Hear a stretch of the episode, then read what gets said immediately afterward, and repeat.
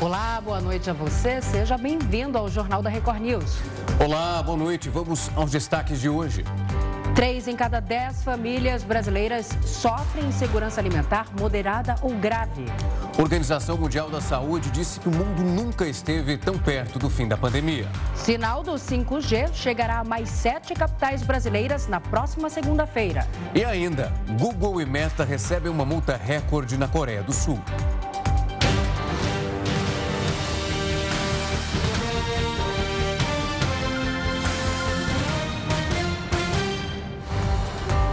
A Organização Mundial da Saúde disse que o mundo nunca esteve tão perto do fim da pandemia. O Jornal da Record News volta já.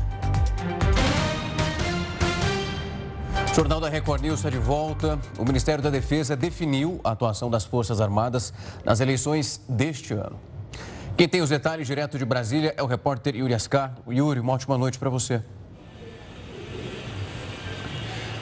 Boa noite, Rafael, Salsi, boa noite a todos. O Ministério da Defesa aprovou justamente a diretriz que orienta como as Forças Armadas vão atuar para garantir a votação e a apuração nas eleições deste ano.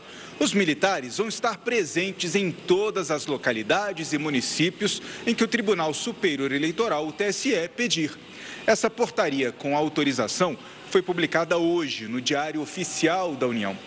E, de acordo com esse texto, as Forças Armadas vão operar no transporte de pessoas e materiais para a realização das eleições com a ativação de seis comandos operacionais em diferentes regiões do país. Mas, se necessário, de acordo com o entendimento do próprio TSE, outros comandos também podem ser ativados de acordo com a necessidade. Os comandantes da Marinha, do Exército e da Aeronáutica vão ficar responsáveis por garantir os recursos necessários a esses comandos durante as ações de garantia da votação e da apuração além também do apoio logístico. Os comandos vão atuar em coordenação com órgãos municipais, estaduais e federais em apoio à justiça eleitoral, sempre de acordo com as demandas do TSE. A portaria ressalta ainda que deve ser observada a Constituição Federal, além de uma série de leis específicas, como o Código Eleitoral e o Estatuto dos Militares. E é bom lembrar que na última segunda-feira o TSE afirmou que as Forças Armadas não vão ter acesso diferenciado aos dados da votação nas eleições deste ano. O tribunal destacou que a contagem de votos a partir do somatório dos boletins de urna já é possível a diversas eleições e neste ano os boletins vão ser publicados na internet logo depois do encerramento da votação, justamente para, segundo o TSE, dar acesso amplo e restrito a todas as entidades fiscalizadoras e ao público em geral. Salce Rafael. Obrigado pelas informações, Yuri. Bom trabalho por aí. Agora a gente fala de Covid-19 porque o diretor da OMS afirmou que o mundo nunca esteve tão perto de acabar com a pandemia. O número de mortes semanais pela Covid-19 atingiu o nível mais baixo desde março de 2020. De acordo com o último boletim da OMS, os casos caíram 28%, de 5 a 11 de setembro, em relação à semana anterior. Já a queda no número de mortes foi de 22%. O diretor da organização, Tedros Adhanom, disse que se essa oportunidade de encerrar a pandemia não for aproveitada, existe o risco de novas variantes e mais mortes. We can see the finish line. Podemos ver a linha de chegada. Estamos em posição de vencer, mas agora é o pior momento para parar de correr. Agora é o momento de ter certeza que cruzemos a linha de chegada e colhamos os frutos do nosso trabalho duro. Para manter os números caindo, a OMS reforça que é importante vacinar 100% das pessoas e profissionais de saúde vulneráveis. E também alerta que testes e programas de rastreio de novas variantes devem continuar. Com a primavera se aproximando, a estação pode continuar sob a influência do Laninha. Aqui no Brasil, esse fenômeno provoca um período com chuvas mais intensas, principalmente nas regiões norte e nordeste, e vai prolongando a estiagem no sul e no sudeste. O clima deve continuar sob influência do fenômeno natural Laninha durante a primavera, a estação de transição entre o inverno e o verão que é marcada pelo aumento da temperatura, umidade do ar e incidência de chuva no sudeste do Brasil, pode ter o período de estiagem prolongado. É o que afirmam os meteorologistas. As frentes frias, o ar seco e as estiagens típicas de inverno devem persistir até meados de outubro, segundo modelos meteorológicos, apesar do início da primavera precisamente às 22 horas e 4 minutos do dia 22 de setembro. E isso acontece devido aos efeitos do fenômeno Laninha, que deve persistir até novembro, o que não é comum considerando que o último evento prolongado desse fenômeno foi há 40 anos. A condição climática ocorre porque o Laninha se mantém atuante desde desde outubro do ano passado e voltou a ganhar força em abril deste ano. Uma das situações que tem preocupado autoridades e ambientalistas é que esse período mais longo de estiagem pode causar incêndios florestais de grandes proporções. Com a mata mais seca e a maior incidência de ventos, a probabilidade das chamas se alastrarem aumenta consideravelmente. Este ambientalista afirma que a maioria dos incêndios tem origem por ação do homem. Se a pessoa for pega na hora colocando fogo, ela pode ser presa. Se a pessoa for identificada após a queima, ela pode ser multada. E se colocarem a multa no terreno de uma outra pessoa, se você descobrir quem é o dono do terreno, o dono do terreno será multado por crime ambiental. É preciso conscientização e planejamento para evitar as queimadas ao máximo. Toda queimada você perde nutrientes, o solo perde a sua parte de nutrientes, a sua parte boa. Você acaba queimando tudo. Primeira coisa é o solo. Segunda coisa, você acaba contaminando toda a região. Seguimos nesse assunto, porque só na primeira semana de setembro foram registrados mais incêndios na Amazônia do que do mês inteiro no ano passado. E de acordo com o INPE, foram mais de 18 mil focos. A gente vai conversar agora sobre isso com o Heródoto Barbeiro. Heródoto, boa noite para você. Além disso, existem áreas onde não chove há quatro meses e isso impulsiona queimadas. Agora a gente fala de um Brasil né, de contrastes, porque em algumas áreas a gente tem é, essa seca extrema aí, e isso, claro, é um foco muito grande para os incêndios, para as queimadas, e em outras áreas a gente tem muita chuva, isso prejudica a produção agrícola e também traz muitos transtornos para a população. Exatamente, Salsi. Só para dar dois exemplos. Há quatro meses não chove no, no Tocantins. Há quatro meses também não chove no Espírito Santo. E, logicamente, como nós vimos na reportagem que nós acabamos de mostrar, isso facilita cada vez mais, então, os incêndios de uma maneira geral. E quando a gente vê a floresta amazônica ou qualquer outro bioma sendo incendiado, primeiro é um ataque contra a natureza. Segundo, a gente está tá contribuindo para o aquecimento global. Terceiro, como disse o nosso entrevistado agora há pouco, Uh, isso destrói tudo que é possível destruir. Isso são chamados incêndios. Agora, tem uma coisa importante que eu gostaria também de trazer aqui para os nossos amigos, Celso, que é o seguinte: incêndio é uma coisa, queimada é outra. Eu aprendi isso recentemente, vendo uma pesquisa feita pelo Embrapa. O Embrapa não é órgão do meio ambiente, o Embrapa ele está ligado exatamente à agricultura. O que acontece? Desde que o Brasil foi descoberto, é, lá no século XVI, Havia um costume aqui que era feito pelos indígenas, que era o, o, o costume da queimada. Os índios queimavam o local onde iam fazer as suas plantações. Muito bem. Isso se propagou pelo Brasil afora durante todo o período colonial e, durante, e até os dias atuais. Qual é? As pessoas acharam o seguinte: em vez de eu limpar o terreno, taca fogo. E para adubar o terreno, põe fogo. Isso é chamado de queimada. Então, queimada é quando a gente coloca fogo num determinado lugar, achando que com isso vai, vai, vai limpar o terreno ou vai permitir, por exemplo, que uma plantação seja feita mais fácil. Quem conhece um pouquinho do Vale do Paraíba, entre São Paulo e Rio de Janeiro, foi uma região onde nós tivemos grande plantação de café no século XIX, na época do Império, foi queimado o vale inteiro. O pessoal cortava as árvores, tacava fogo em tudo e depois vinha plantando o café no local. Muito bem. O que acontece? Acontece que, segundo informações ainda do Embrapa, de uma maneira geral, os agricultores brasileiros e as pessoas que moram no campo estão entendendo o seguinte: não se pode fazer queimada. Não ajuda o terreno, não, não fertiliza o terreno e, pelo contrário, coloca então a natureza como, como uh, em xeque.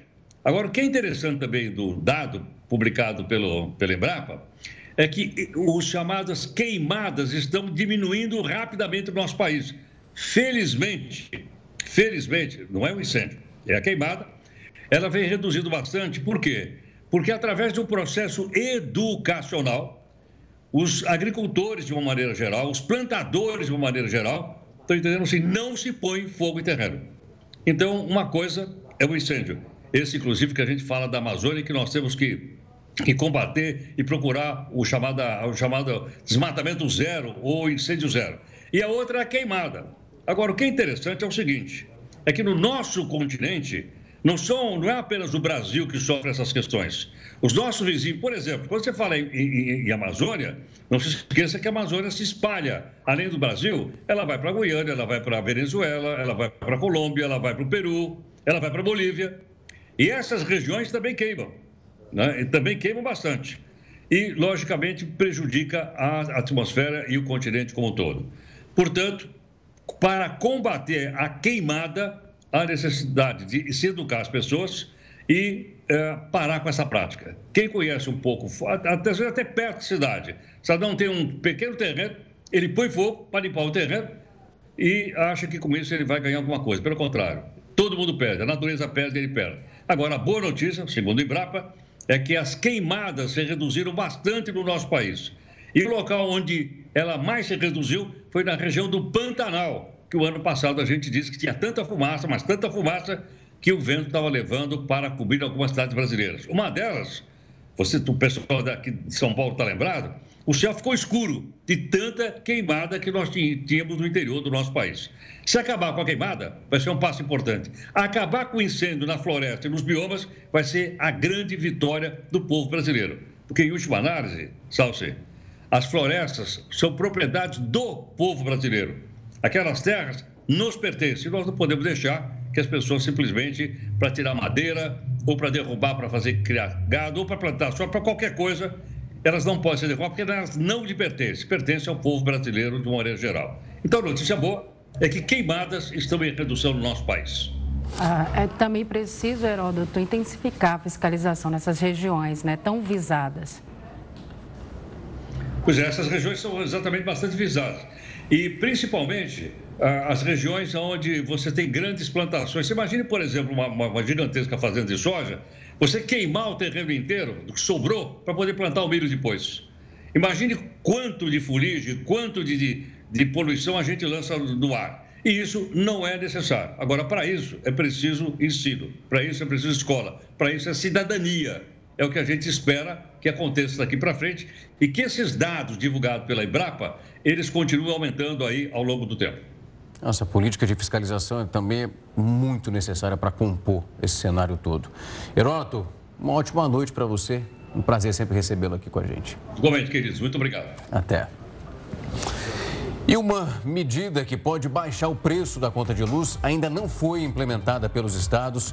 O Jornal da Record News volta com isso e muito mais em alguns minutos.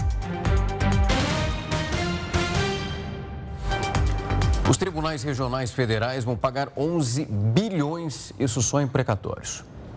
O Conselho da Justiça Federal liberou que os três paguem um total de 11 bilhões referentes aos precatórios, previdenciários e assistenciais. Eles envolvem revisões de aposentadorias, auxílios doença, pensões, benefícios de prestação continuada, entre outros direitos. Esses pagamentos se referem a cerca de 72 mil processos e podem beneficiar mais de 104 mil pessoas. Os precatórios são dívidas da União com pessoas físicas, jurídicas jurídicas, estados ou municípios que não são mais passíveis de recursos e devem ser pagas pelo governo. Os tribunais regionais federais já estavam contando sim com esses pagamentos de mais de 11 bilhões dos precatórios previdenciários, uma vez que os precatórios são ordens judiciais transitadas em julgado, são decisões judiciais em última instância e que já estava previsto, inclusive, no orçamento da própria União. Segundo a decisão do Conselho da Justiça Federal, cada tribunal terá um cronograma próprio de pagamento e o depósito dos recursos será feito na Caixa Econômica Federal e no Banco do Brasil. A previsão é de que os valores estejam disponíveis para os beneficiários na primeira quinzena de setembro. Um segurança sofreu ameaças e injúria racial dentro de um shopping no Rio de Janeiro. Emanuel não esquece as ofensas e os xingamentos que ouviu durante mais um dia de trabalho. Eram umas palavras que que ninguém deveria ouvir, que ninguém deveria ouvir e ninguém deveria falar. O segurança de 31 anos foi vítima de insultos por uma cliente em um shopping na Barra da Tijuca. A agressão aconteceu no último domingo. Testemunhas registraram flagrante.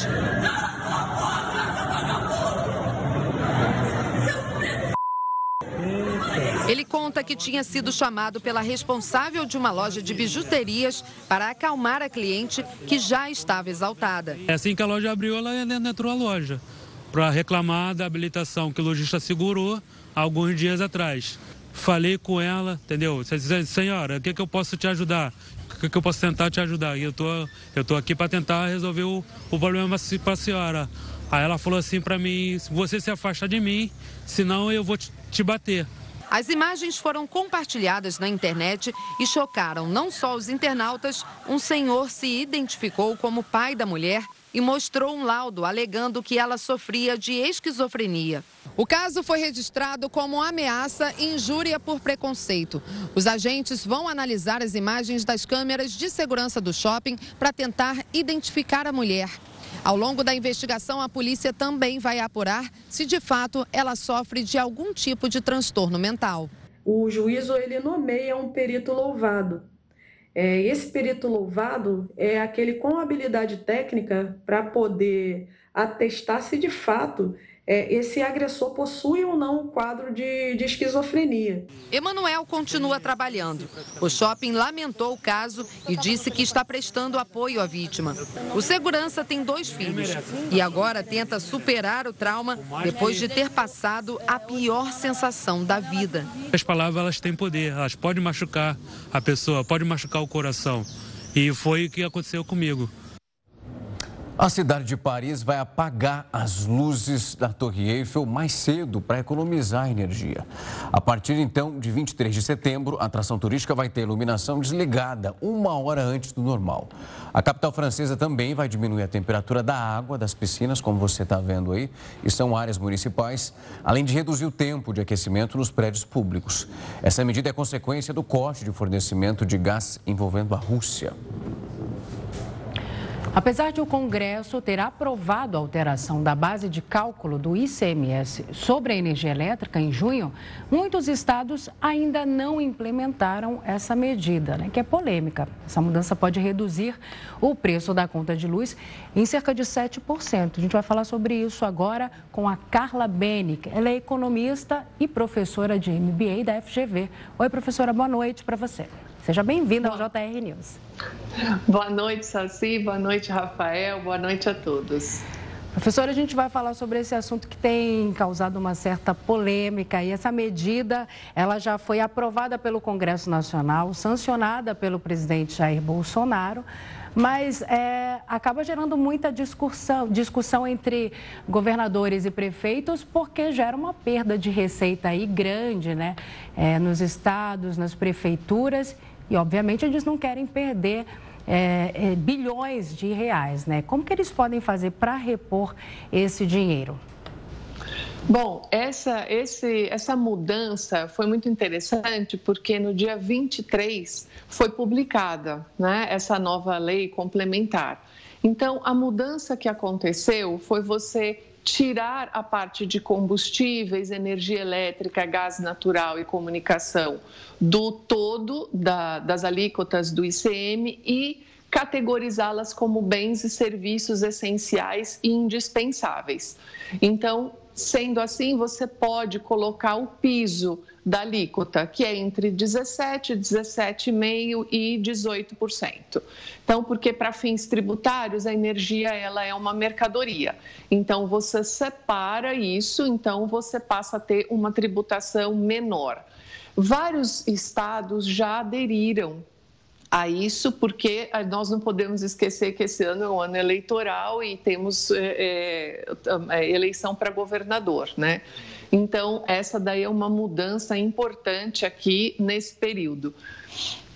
Professora, quando, primeiramente, boa noite da minha parte agora. Quando nós olhamos para essa composição, como a Sal se trouxe, a senhora também para o outro ponto que é importante, essa aprovação aconteceu, também a publicação. E nós temos isso acontecendo, eu estava acompanhando inclusive uma entrevista do Pedro Pedrosa, ele que é o presidente da Abrace, falando de enquanto essa discussão, de fato, ela continua acontecendo e os processos, eles vão reverberando em diferentes instâncias, nada vai ser definido. O consumidor final não vai ter essa redução em parte da sua conta de energia.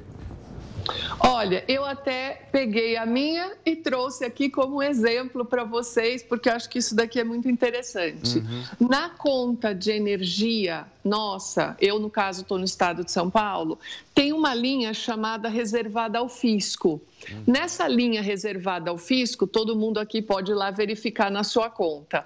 Como essa lei foi publicada em junho, eu fui lá, peguei a minha conta de julho e o meu ICM, a minha alíquota aqui, estava em 25%. Quando eu pego agora a minha conta de setembro, minha última conta de luz de setembro, eu vou ter alíquota de 18%. Então, é nesta linha aqui que você encontra a redução na sua conta. É, professora, muitos uh, governadores alegam né, que são contra essa medida porque isso é, faria com que cortassem é, a execução né, de serviços básicos ali do, de cada estado. Isso de fato pode acontecer? Isso pode acontecer e esse daí é um grande problema quando a gente fala do ICMS e acaba tendo questões jurídicas, por isso que alguns estados ainda não implementaram, que é exatamente essa questão central aqui toda porque quando você tem cada ali cada estado fixa a sua alíquota. E essa daí é a grande fonte de recurso dos estados é o ICM e ele tem que repassar 25% disso Acho que perdemos o contato com a professora. Vamos tentar retomar, porque ela trazia um ponto extremamente importante, que a Salsi fez um questionamento Voltou? sobre... Já voltamos o contato, professor? Já? Ah, agora Oi. sim. Professora, perdão, tivemos ali uma falha na conexão. Vou pedir para a senhora retomar o raciocínio. Tá, então, o ICMS, ele é uma, a fonte central aqui de arrecadação para os estados. E os estados precisam repassar 25% disso para os municípios. Então, essa questão de você reduzir o ICM, principalmente por um período curto, até o final do ano, com um objetivo eleitoral, que é clara, essa, essa redução é clara, é, nesse intuito, isso acaba causando um problema de queda de arrecadação muito considerável. Mesmo porque, quando você vai analisar os vetos presidenciais a essa lei, você vetou uma parte de compensação, porque a União ela deveria compensar os estados quando é, você decide fazer essa redução da alíquota de ICM. Então, acho que essa é a questão central. É, aí é outra dúvida, professora. Nesse caso, os estados não têm uma, uma reserva, não teria de onde, é, nem que seja por um pequeno período, repor essa receita perdida? Então, aqui você teve, os estados tiveram uma arrecadação maior com o ICM, então o, a, o, digamos assim, o grupo que defende essa lei diz, olha, os estados já arrecadaram mais, isso daí não seria um grande problema. Só que, por um outro lado, você está usando esse valor da arrecadação já e uh, fontes importantes para a questão da saúde e da educação, né? Nós temos uma grande parte do Fundeb, do Fundo de Educação Básica, que é, é, é estruturado em cima do ICM. Então, você, ao retirar essa entrada, ou seja, a receita, sem saber como é que você vai fazer uma previsão disso para depois, então isso daí é uma grande problemática. Então, como tem um prazo aí até o final do ano, você acaba dificultando essas questões, sem dúvida nenhuma. Professor, em relação a essa redução, era uma expectativa aí de 7,4%. Como a senhora está trazendo muito bem, tem uma data para isso acontecer. Enquanto isso, os estados estão brigando ali, de fato, é um, uma quebra de braço. Temos os municípios e também o governo federal tentando implementar que isso aconteça dentro de cada federação. Essa briga ela, se, ela pode se prolongar e pode ser que o final do prazo chegue antes, inclusive, de uma solução e esse 7,4% nem chegue em alguns estados.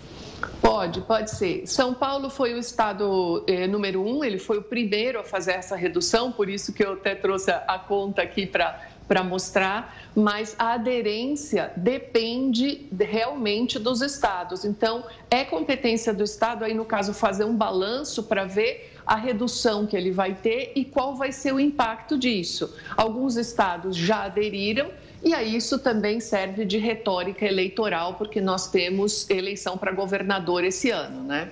Professora, e são 30, estava vendo um levantamento que foi feito pelo próprio Concefaz, é uma, são 33 bilhões de reais envolvendo ali o período mais ou menos que foi planejado. E quando a gente uhum. olha para a situação dos estados em relação à arrecadação, nós sabemos que esse dinheiro ele é dividido para diferentes instâncias. Então, é justo uma redução, porque nós sabemos a situação da nossa economia e como as pessoas sofrem com esse aumento que não para de acontecer, mas do lado do estado também é possível de entender, porque se o serviço já está ruim de ser prestado, sem uma quantidade que é bilionária, claro que envolvendo diferentes pontos das federações, é realmente ali uma balança, né? É, e isso daí é um ponto importante, porque você até pode considerar uma legitimidade, falar, olha, realmente reduzir o ICM, transformar a energia em bem essencial, indispensável, é uma questão importante? É. O problema está sempre na rapidez de querer fazer algo para os próximos meses. Então, você acaba tirando a importância de um assunto tão relevante como esse e fazendo algo rápido para que você tenha um retorno eleitoral independente das questões e das consequências é, posteriores que nós teremos aí para o ano que vem, né? É importante todo mundo ficar atento a isso também. Né? É. Né? Obrigada, professora, pela, pela sua participação aqui no JR News. Uma boa noite para você. Obrigada, boa noite a todos. Boa noite. A Prefeitura da cidade de Ibirité, isso na Grande Belo Horizonte, aprovou um projeto de lei que é conhecido como Tarifa Zero e que vai tornar gratuito o serviço de transporte público em toda essa região. Quem tem mais informações sobre esse projeto é a repórter Gisele Ramos. Gisele, boa noite para você. Boa noite para você, Rafael, para Salsi. Olha, de acordo com o município, a gratuidade vai valer apenas para os ônibus que circulam na cidade, sem incluir o transporte intermunicipal. Agora, a Câmara de Vereadores tem 10 dias para enviar o projeto de lei complementar para a sanção do prefeito William Parreira. Mais de 40 municípios brasileiros já implantaram projetos de tarifa zero no transporte. De acordo com a Associação Nacional das Empresas de Transportes Urbanos, Nesse caso, geralmente quem arca com os gastos são as prefeituras. De maneira geral, a medida é adotada por cidades pequenas, onde o sistema de transporte não representa um custo tão significativo. Ainda de acordo com o estudo, se as grandes cidades resolvessem arcar com o serviço de transporte público para torná-lo gratuito, teriam que usar cerca de 10% do orçamento. Por isso, a tendência é que os municípios passem a bancar pelo menos parte dos custos, dos custos por meio de subsídios. Eu volto com vocês no estúdio. As vendas do comércio caíram 0,8% em julho. Essa é a terceira queda seguida.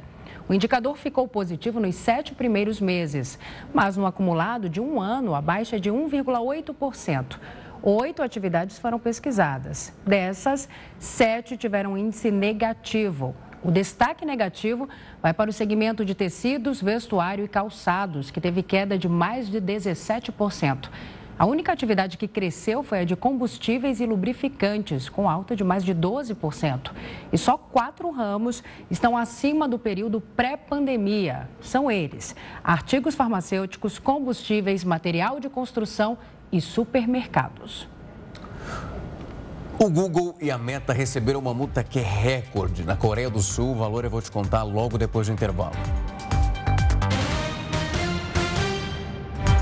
O Jornal da Record News está de volta para te mostrar que três em cada dez famílias brasileiras enfrentam insegurança alimentar, que é considerada moderada ou então grave. É um cenário muito delicado e triste ao mesmo tempo.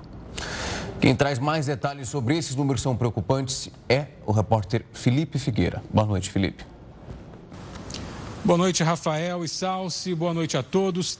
Três em cada dez famílias brasileiras tiveram dificuldades para comprar alimentos ou precisaram reduzir a quantidade de algum item, sofrendo assim insegurança alimentar moderada ou grave. Os números foram divulgados nesta quarta-feira pela Rede Brasileira de Pesquisa em Soberania e Segurança Alimentar e acendem um alerta importante Considerando a insegurança leve, são 125 milhões de pessoas com preocupação sobre a disponibilidade de alimentos, ou seja, seis em cada dez famílias brasileiras sofrem com o problema. A maior proporção de famílias em insegurança alimentar grave está nas regiões norte e nordeste do país. Alagoas é o estado em que essa situação é mais frequente, atingindo 36,7% das famílias. Aqui no Rio, são quase 3 milhões de pessoas em alguma situação de insegurança. É como se metade da população da capital não tivesse o que comer. Isso significa 15,9% dos lares cariocas. O número supera a média nacional. Voltamos com vocês, Rafael e Salsi. Obrigada, Felipe. Essa pesquisa mencionada pelo Felipe Figueira também revelou que o número de brasileiros sem ter o que comer cresceu mais de 73% entre 2021 e 2022. O levantamento é da Rede Brasileira de Pesquisa em Soberania e Segurança Alimentar. Para analisar esse cenário, recebemos o Marcos Lopes, que é pesquisador da Faculdade de Saúde Pública da USP e da Rede Pensan. Oi, Marcos, boa noite. Seja bem-vindo ao JR News.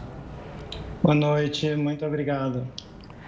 Marcos, para começar, é, explica para a gente o que é insegurança alimentar. Tem muita gente que acha que é um termo novo, gourmetizado aí para fome, tem gente que não entende. E quais os tipos de insegurança alimentar? Bom, uh, mais uma vez obrigado pelo espaço, né? A insegurança alimentar, ela não é um termo novo, né? Ela está prevista na nossa legislação, né? Desde 2006, né? Com a Lei Orgânica de Segurança Alimentar e Nutricional, né, e que significa ter acesso né, permanente a uma alimentação adequada e saudável. Né, e aí adequada tanto de um ponto de vista cultural, né, quanto de um ponto de vista nutricional. Né? Então, está na nossa legislação desde 2006, né? Ah, foi positivada como um direito constitucional em 2010, né? então, o direito humano à alimentação adequada, né? E a insegurança alimentar é, e nutricional, ou seja, a negação desse direito constitucional, ela está organizada, né? ela pode ser organizada em três níveis. Né? Então, um primeiro nível, né? o seu nível mais grave, né? é a fome. Né? É quando as pessoas elas deixam de comer, elas sentem fome né? e não conseguem comer uh, porque não têm acesso ao, ao, alimento, né? principalmente o acesso econômico, não conseguem comprar o alimento. Né? O segundo nível da insegurança alimentar, o segundo nível da violação desse direito constitucional é a moderada. Né? O que é a insegurança alimentar e nutricional moderada? É quando eu tenho uma redução da quantidade de alimentos ou eu pioro a qualidade.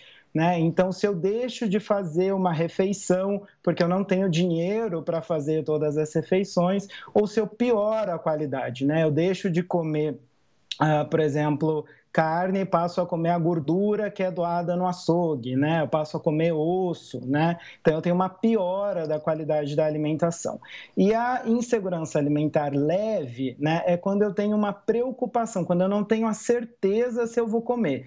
Né? Então, quando eu passo o dia pensando, eu vou dormir, sem ter a certeza se hoje eu tenho que comer, mas se eu não tenho a certeza né, do que eu vou poder, se eu vou poder comer amanhã e do que eu vou poder comer amanhã, isso é um nível de insegurança alimentar leve. Essas três, apesar de, de, de diferentes níveis, né, é importante dizer que as três né, são uma violação né, de um direito previsto tanto em uma lei, a Lei Orgânica da Segurança Alimentar e Nutricional, quanto quanto de um direito previsto na Constituição, no rol de direitos fundamentais.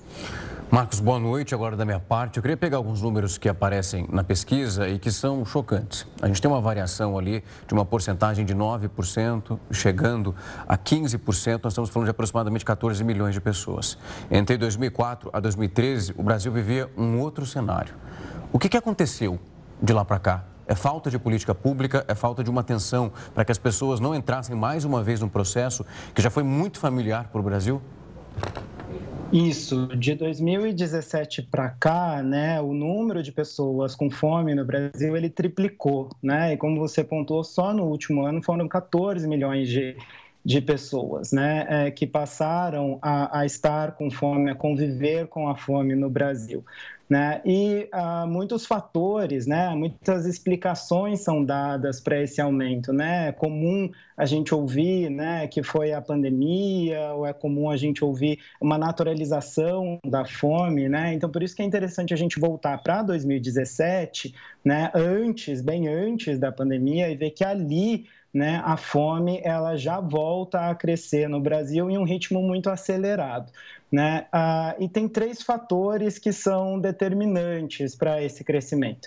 Né? O primeiro fator é renda. Né? Então, a gente teve uma piora significativa da renda né, dos brasileiros e das brasileiras. Né? E a renda ela influencia muito na fome. Né? O relatório que foi lançado hoje, ele mostra, por exemplo, é, que em lares que a renda per capita né, de até meio salário mínimo, se comparado né, com lares que tem uma renda per capita de mais de entre meio salário mínimo e um salário mínimo, né, a prevalência da fome ela dobra. Né? Então, numa diferença de renda muito pequena, né, a fome ela aumenta é, é, muito substantivamente. Né? E aí a gente está falando de duas faixas de renda que são, são pequenas, né? Meio salário mínimo e um salário mínimo é uma faixa de per capita mensal, é uma faixa de renda muito pequena, né? Mas mesmo uma diferença pequena tem um impacto muito grande na fome. Né? Um segundo fator que foi determinante para esse aumento né, a, da fome de 2017 para cá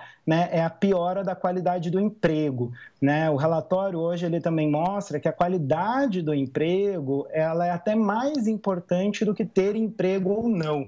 Né? Então, a diferença né, dos índices, dos níveis de insegurança alimentar e nutricional entre né, as, os grupos que estavam desempregados né, é, para trabalhadores informais, ela é menor, por exemplo, do que se comparados os grupos é, de trabalhadores informais em relação a trabalhadores formais, né? Então a qualidade do emprego ela influencia muito, né? E o terceiro, como você bem pontuou, é, é um conjunto de políticas públicas, né? O acesso a um conjunto de políticas públicas de qualidade, né? E aqui é importante de pontuar que três políticas públicas, pelo menos três políticas públicas que foram reconhecidas pelas Nações Unidas, né? Pela ONU como determinantes para a saída do Brasil do mapa da fome em 2014, né, como o PAA, o Programa de Aquisição de Alimentos, né, o PNAE, o Programa Nacional de Alimentação Escolar, e o Programa Bolsa Família, né, são políticas que vêm sendo desmontadas né, desde uh, de 2017. Né? Se a gente considera, por exemplo, o Programa Nacional de Alimentação Escolar, ainda que ele tenha sido mantido, né, ele sofreu uma redução orçamentária significativa né, em função da, da PEC do teto dos gastos, né, e ele foi absolutamente fragilizado do ponto de vista da sua institucionalidade. Né? Então, a gestão do programa é, foi muito precarizada. Né? Se a gente pensar o programa de aquisição de alimentos, né, que é um programa que prevê compras institucionais, compras públicas da agricultura familiar, o programa foi extinto né, em agosto do ano passado. Né, ele já vinha sofrendo uma redução muito significativa é, do orçamento, né, e ele foi completamente extinto em agosto do ano passado e substituído por um novo programa né, que ah, tem várias fragilidades é, institucionais. Né, e o mesmo com Bolsa Família, né, um programa que segundo as próprias Nações Unidas, e uma série de estudos, foi fundamental para a saída do Brasil do mapa da fome em 2014. Ele foi extinto né, é, também em agosto do ano passado e substituído pelo Auxílio Brasil, né, que já vários estudos, inclusive o nosso, mostram uhum. que não tem sido eficientes no enfrentamento da insegurança nutricional. É, os dados mostram, por exemplo, que 66% das pessoas que receberam o Auxílio Brasil no período da pesquisa estavam com fome. Né? Então, não foi uh, o programa, o desenho do programa, né? ele não foi uh, bem feito, né? e a execução do programa não foi bem feita para contribuir para a erradicação da fome. É, Marcos, era exatamente nesse ponto que eu queria chegar, porque apesar de todos esses benefícios oferecidos pelo governo, os auxílios aí durante a pandemia, né, essa conta realmente não fecha, né? Onde foi o erro? Por que, que esse dinheiro não chegou a essas famílias mais pobres? O dinheiro ele chegou, né? Mas você tem duas, duas questões, né? A forma como, primeiro que esse dinheiro, o poder de compra das famílias, ele foi muito corroído pela inflação, né? especialmente a inflação dos preços dos alimentos. Né? Então, fazer um programa de transferência de renda num contexto de alta inflação, o programa ele precisa ser muito bem desenhado. Né? O programa ele precisa ser articulado, por exemplo, a, outros, a outras políticas né? e articulado com o sistema de proteção social né? Então, a rede de referência da assistência social, o cadastro único, que são, por exemplo, duas, uh, foram dois instrumentos muito utilizados no Bolsa Família, foram completamente ignorados no desenho do Auxílio, do Auxílio Brasil. Né? Então, o cadastro único, por exemplo, foi ignorado, foi substituído né, por grandes filas que a gente viu né, de pessoas indo diretamente à Caixa Econômica né, é, para fazer o cadastro, ou um aplicativo né, que não funcionava e dificultava o acesso das famílias que não têm acesso à internet, né? Então, o cadastro único, ele levava o Estado até as pessoas, né? O Auxílio Brasil, ele obrigava as pessoas a irem até o Estado, né? Então, aquelas que são mais vulnerabilizadas, de fato, não conseguiram, não conseguiram acessar, né? Então, você tem esses dois fatores que foram determinantes para que o Auxílio Brasil não é, é, contribuíssem para a superação da fome. Né? A inflação que corroeu o poder de compra, você precisa é, pensar mecanismos de transferência de renda em um contexto inflacionário de uma forma diferente, né? e a desarticulação do Auxílio Brasil em relação ao sistema de proteção social e ao sistema de segurança alimentar e nutricional, que foram absolutamente ignorados no desenho do Auxílio Brasil. É um cenário de muita tristeza e de muita aflição. Um 0,1% já é muita coisa para quem passa fome. Ninguém precisa ficar dentro desse contexto. Queria agradecer muito o seu tempo e a disponibilidade para vir aqui conversar conosco hoje, explicar um pouco de onde estamos nesse momento. Eu que agradeço muito pela oportunidade e ficamos aí à disposição. Até mais, boa noite. Até mais, boa noite. Um projeto de lei que dá um prazo para a retomada das obras no entorno da Arena do Grêmio ainda não foi votado pelos vereadores de Porto Alegre. Uma construção imponente, moderna. A Arena do Grêmio, inaugurada há 10 anos, enche os olhos de quem passa pelo bairro Humaitá. Antes da obra começar, a promessa da construtora era trazer uma série de benefícios para a região. Mas uma década depois, dá para ver que ficou só na promessa mesmo. Os moradores convivem com problemas de infraestrutura, como os constantes alagamentos e um trânsito caótico.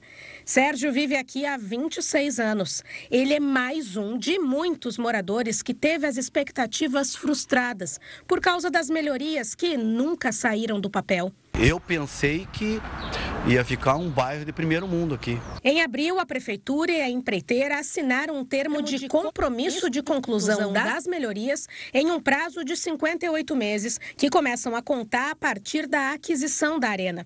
Esse é mais um problema, já que a arena ainda não pertence ao clube. A troca do antigo Estádio Olímpico pela nova Casa do Tricolor não foi finalizada, por conta de dívidas da Arena Porto Alegrense com bancos financiadores do empreendimento. Para tentar resolver de vez o impasse, a Prefeitura protocolou na Câmara de Vereadores um projeto que prevê o prazo de um ano para a definição de um cronograma de obras na Zona Norte e para a demolição do Estádio Olímpico Olímpico que está abandonado. Assim a gente espera, né? Uma esperança. A esperança sempre é a última que morre, né? E todas essas questões a gente tem uma preocupação, né? Uma, uma preocupação com as nossas famílias.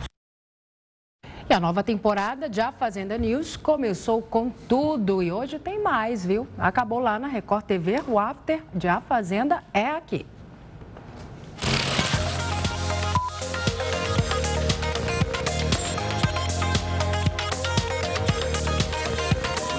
O programa que vai ao ar ao vivo, sempre depois de A Fazenda, já é um sucesso. Com a apresentação de Fabiana Oliveira, essa mesa redonda discute tudo sobre o reality, sempre com muito bom humor e irreverência. E o show já começou! Bem-vindo, bem-vindo, Corujão! Que saudade que eu tava da gente continuar falando muito de A Fazenda. Ontem foi o dia do jornalista Felipe Campos e da ex-fazenda Érica Schneider participarem do programa. E não faltaram as famosas alfinetadas. Eu acho que primeiro você tem que conhecer as pessoas, saber exatamente quem elas Agora são. Agora você disse um tudo. Por um, entendeu?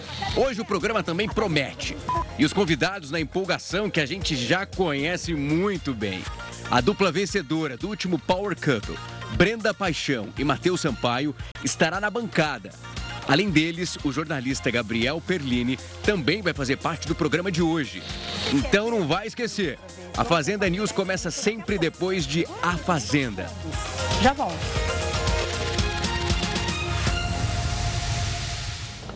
Aí, o convite feito. Milhares de pessoas estão se preparando para a chegada de um tufão conhecido como Muifa, na costa leste da China. E essas fortes chuvas e ventanias já estão provocando um bloqueio de aeroportos interromperam o serviço de transporte público. Centenas de voos foram cancelados em Xangai. Mais de 700 mil pessoas foram retiradas da província de Zhejiang. De acordo com a agência de notícia estatal, essa tempestade atingiu a cidade de Zhoushan por volta das 8 e meia da noite e 1 e meia da tarde no horário de Brasília. As autoridades estão prevendo ondas entre 6 e 10 metros de altura no mar do leste do país. A Rússia doou o equivalente a um bilhão e meio de reais a partidos e candidatos políticos em mais de 20 países. Isso desde 2014. A informação foi divulgada pelo Serviço de Inteligência dos Estados Unidos. Segundo o documento, Moscou pode ter transferido ainda mais dinheiro do que o detectado pelo governo americano. O objetivo seria exercer influência política e manipular eleições em todo o mundo.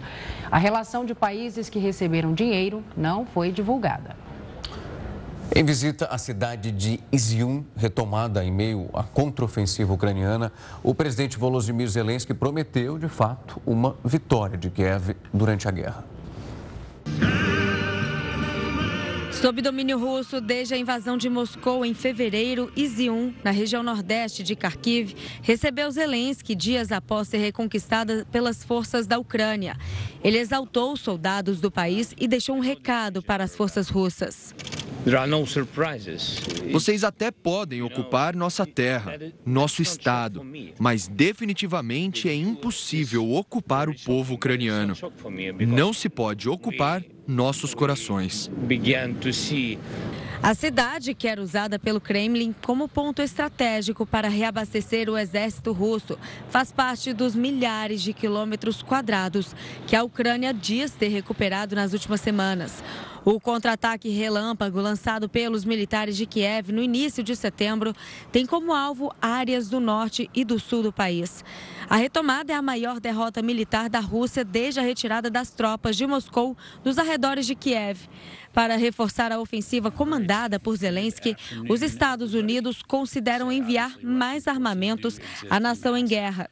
Além de contribuir com sistemas de defesa aérea, o Pentágono avalia garantir treinamento de combate para algumas unidades ucranianas. O governo norte-americano é o principal fornecedor de dispositivos militares ao país europeu. Até o momento, foram 15 bilhões de dólares direcionados ao conflito. Conta que deve aumentar ainda mais com um novo anúncio. A adesão às doses de reforço da vacina contra a Covid-19 ainda estão baixas. Especialistas alertam que isso pode causar o surgimento de novas variantes da doença. A realidade nas salas de vacinação de Santos é assim na maioria dos dias. Procura baixa e adesão muito abaixo do esperado principalmente nas doses contra a Covid-19. Se as pessoas não continuarem a tomar as doses conforme o Ministério preconiza, isso vai correr um risco da gente ter essa doença novamente, inclusive com novas variantes. Um estudo realizado pela Fiocruz mostra que a aplicação da dose de reforço é essencial, até mesmo para quem já teve Covid-19. Nas amostras é possível ver que o nível de anticorpos cai seis meses após a aplicação aplicação da segunda dose. A taxa de soropositividade passa de 98% após dois meses da aplicação para 69% seis meses após a aplicação. Depois de um tempo da segunda dose da, do, contra o coronavírus, a defesa começou a cair. E aí o que acontece? A defesa caindo, você pode ter a forma grave da doença. Isso é muito ruim. Então, o que, que eles pensaram? Vamos, vamos fazer um teste com a terceira dose, que seria a dose de reforço. E deu certo, deu super certo. Então, quando você recebe a dose de reforço, a sua defesa vai lá para cima e dura um bom tempo. A baixa adesão à vacina possibilita uma maior circulação do vírus, o que pode causar as temidas variantes da doença. Você tem vírus circulando para todo lado. Ainda não dá para a gente bobear, ainda não dá para a gente folgar. O importante é tomar a dose. Nós temos vacinas, temos estrutura para atender a população, então não deixem de tomar a vacina. E as altas temperaturas e chuvas também acabaram provocando, a gente tem principalmente nessa época do ano, uma geleira acabar se rompendo de uma forma.